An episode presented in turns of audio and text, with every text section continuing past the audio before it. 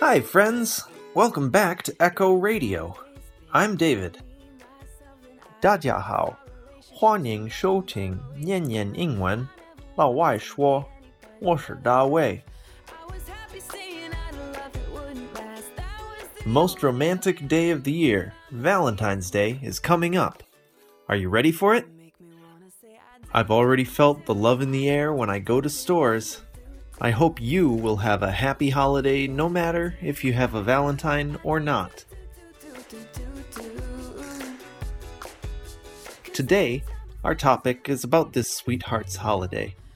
Okay, let's jump right into the questions for this week. The first question What is the history of Valentine's Day? So, it turns out that nobody really knows the true history of Valentine's Day. It's just sort of a day where we celebrate love.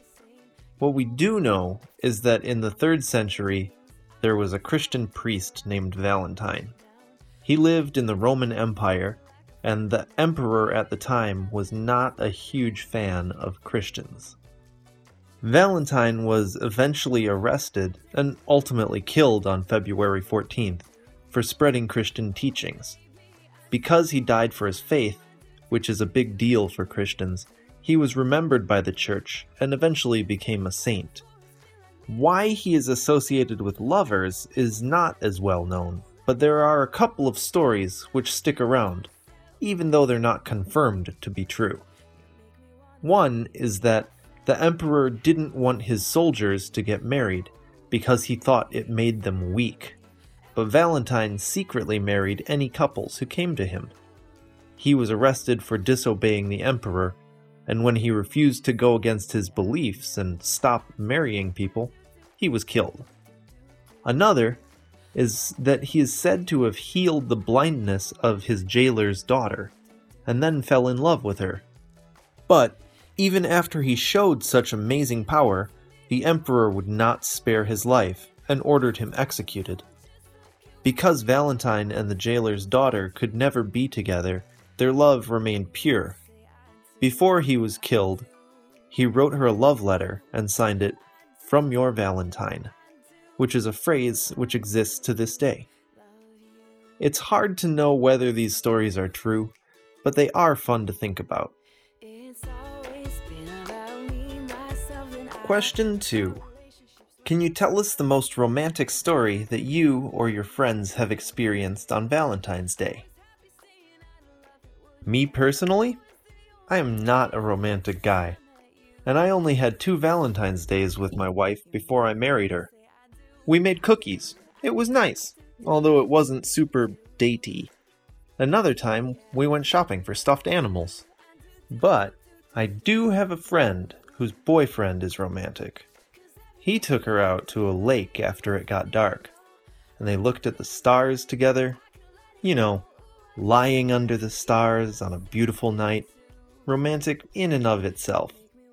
He explained the different constellations to her, and then, when she was asking questions about them, he leaned over and kissed her. For the first time. First kiss under stars? Sounds pretty romantic to me, guys. I wish I knew how to do that. But mostly, I was just terrible at it. I tried one time, took her to see sunset and city lights on a mountain, but it turned out there were like a million people there, and it started to rain really hard all of a sudden. So, you can imagine how that would end. For those of us who lack the romantic wherewithal to plan an amazing date, Simple gift giving is also a staple of Valentine's Day. Candy is the classic Valentine's Day gift. Other gifts are anything heart shaped, and chocolate, and wine. Especially chocolate, which is a lover's food because they say it's an aphrodisiac, which makes you fall in love. Or you could get flowers. Roses of any sort are kind of like the unofficial Valentine's flower and the Will You Be My Valentine cards are pretty common too. And of course, naughty underwear. But Valentine's Day is technically a Christian holiday, so even kids can celebrate it. They can give candies as Valentine gifts to everyone in their class, or everyone of the other gender in the class. We did that all the time when we were little. You can get a bag of candy on that day with a superhero card that says, Be mine, Valentine, and give them to people. It was fun, unless someone forgot about you, and then you would feel bad.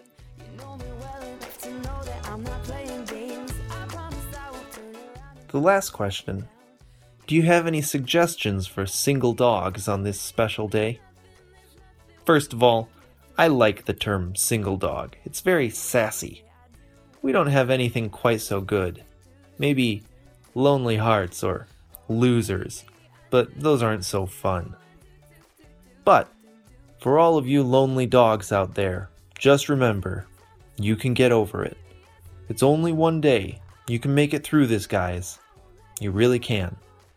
I did it for longer than I wanted to, but I made it. You know what helps? Alcohol. Or just go out with your other single friends. Go hang out or have a dude's date or a lady's date. It's more fun to be with other people, even if you're not dating them. Or just go to bed early. Get a good night's sleep.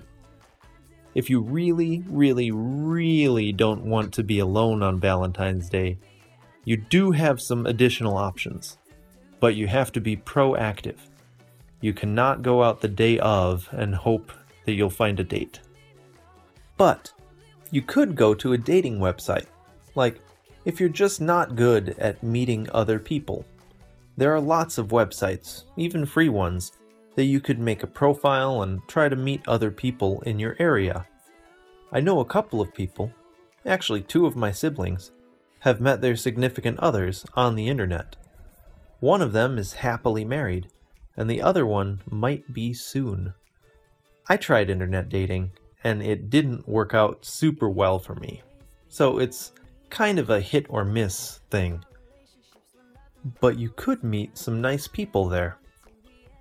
The big ones here are probably OKCupid and Plenty of Fish. And if you're just looking for a hookup, there's Tinder. There are always more specific ones for certain groups. Like, I have heard stories about Chinese students here finding their dates through WeChat's Shake, where you shake the phone and it will show you people around you. I have a friend who tried shaking her phone to add me while I was sitting right next to her. But instead of showing me, WeChat gave her lots of muscly dudes who were five miles away. But who knows? Maybe you could use it to find the love of your life.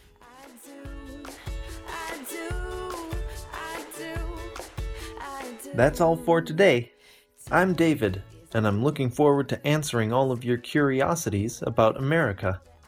If you want to ask me any questions about my country, you can find me on our WeChat platform, Nian Nian Ingwen. And thank you for listening. We'll see you next time on Echo Radio. So